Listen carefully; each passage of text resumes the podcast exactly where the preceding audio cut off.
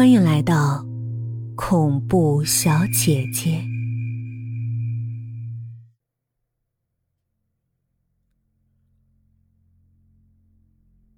意外的恋爱，从以前他就对恋爱没什么兴趣。宫平在年轻的时候就体会到，恋爱如果太投入，通常都不会有好结果。但是。这次，并非事不关己，而是同住在一个屋檐下的女儿，竟然蠢的听从一个该死的家伙的哄骗，盗用了公司的公款。但公平仍旧没有察觉，直到女儿向他坦白。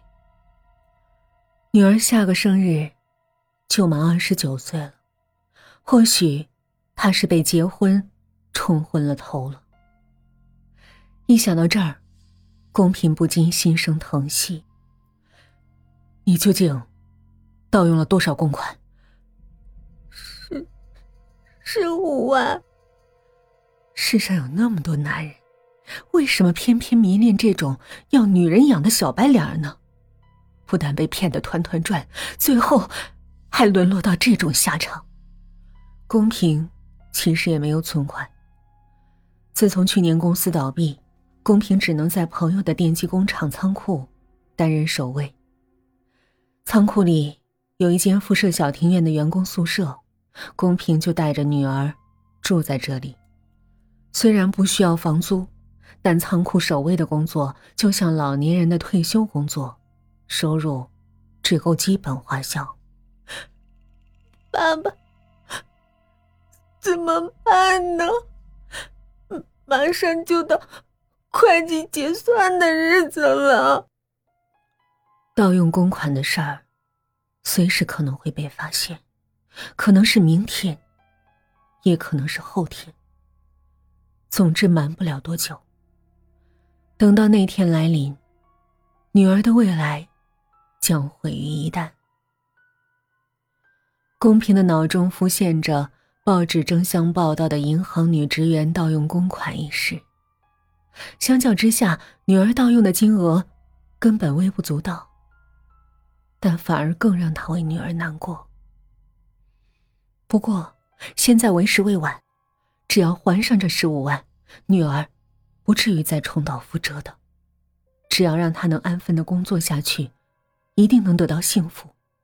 只要能保住女儿的名誉，区区十五万，根本不算什么。别担心。爸爸会想办法的。真真的吗？有办法吗？我有办法，别担心。那天晚上，公平辗转难眠，他反复思考盘算着，自己究竟要怎样才能凑够这十五万。一夜未眠，不知不觉。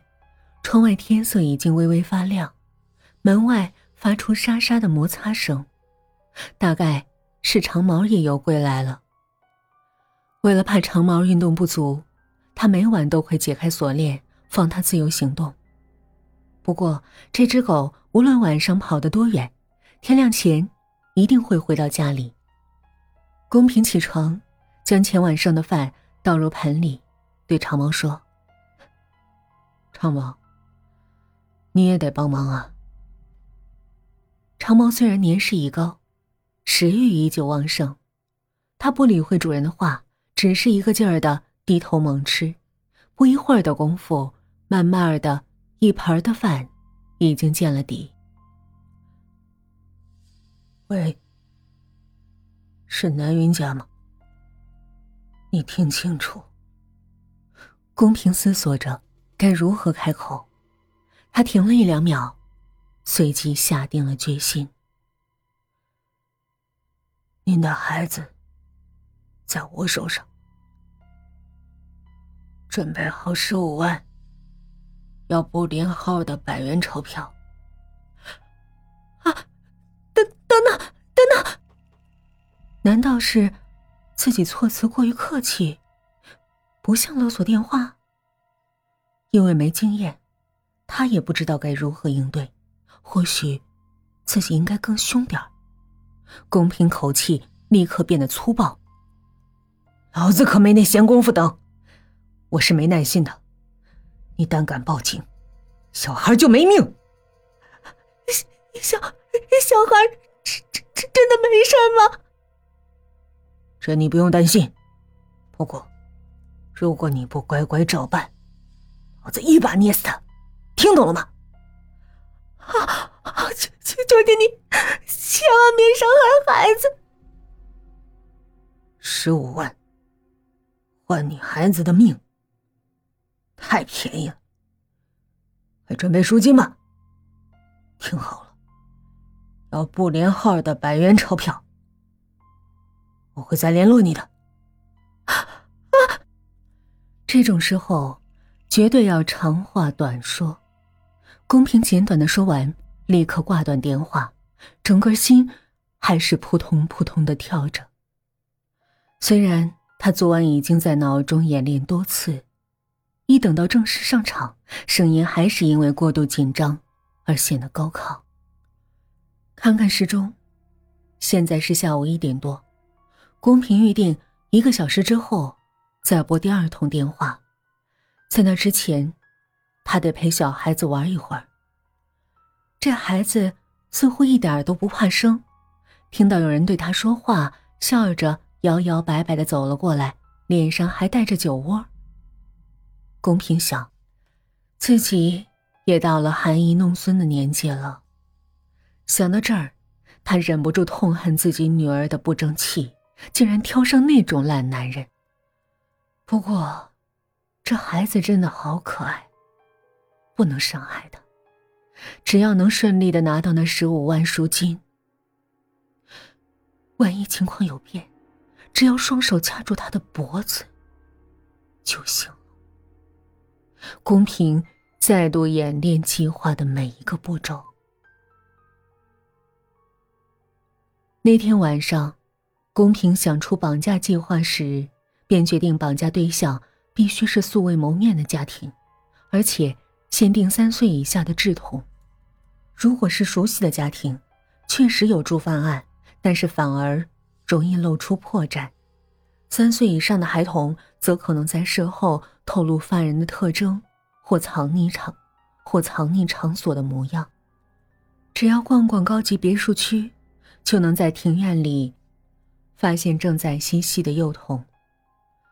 对这些有钱人来说，十五万根本不算什么。看门牌就能得知主人的姓名，一旦知道姓名，就很容易查到电话。公平想清楚之后，便在一处最高级的别墅区物色对象，没花多久就找到了条件符合的家庭。洁白的墙壁，蓝色的屋顶。时髦的西式门廊，宽广的庭院铺着漂亮的草皮，铁栏围墙上缠绕着玫瑰藤蔓，黑色门柱上挂着南云的横式门牌。红色屋顶的车库里停放着新车。从房屋外观判断，绝对不需要担心家属无法凑齐赎金。草坪上，走路还摇晃的男童。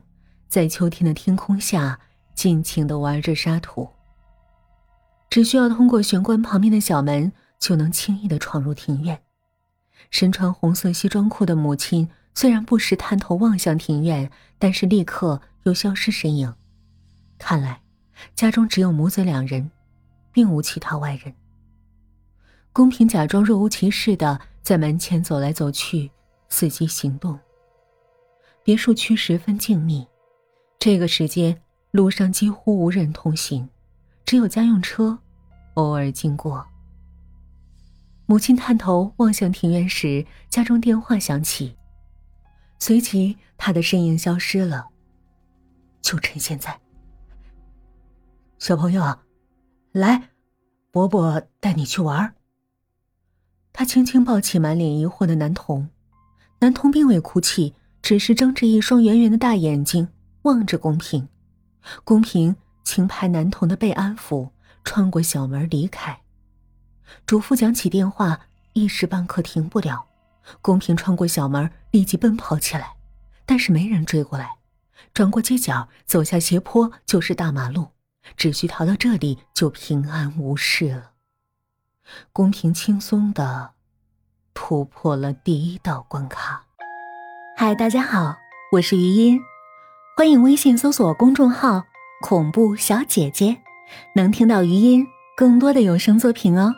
也欢迎您私信小鱼和我一起交流，记得微信公众号是“恐怖小姐姐”哦。